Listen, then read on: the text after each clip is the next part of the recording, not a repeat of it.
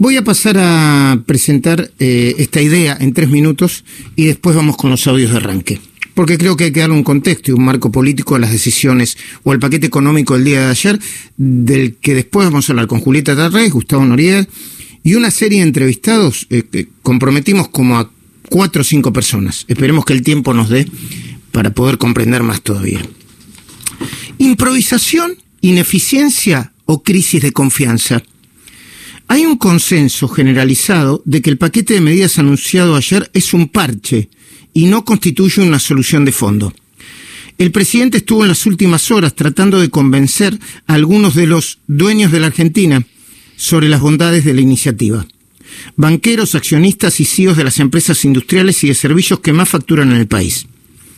Entre ellos tampoco hay un diagnóstico unívoco sobre lo que está pasando. Coinciden, sí, en que la omnipresencia de Cristina Fernández y los errores de descoordinación de la política económica conforman una bomba de tiempo que se debería desactivar de manera urgente. ¿Pero es consciente el gobierno del verdadero estado de cosas? Parecería que no. La vicepresidenta continúa imperturbable desde el Senado con su agenda de venganza e impunidad y Alberto Fernández no quiere o no puede recuperar la autoridad presidencial que le demanda la mayoría de la sociedad. Los dirigentes de Junto por el Cambio, los duros y los moderados, eh, acá están todos de acuerdo, tienen el mismo diagnóstico. El gobierno es un rejunte de ministros, un grupo de improvisados sin hoja de ruta y con demasiada energía puesta en la interna de poder.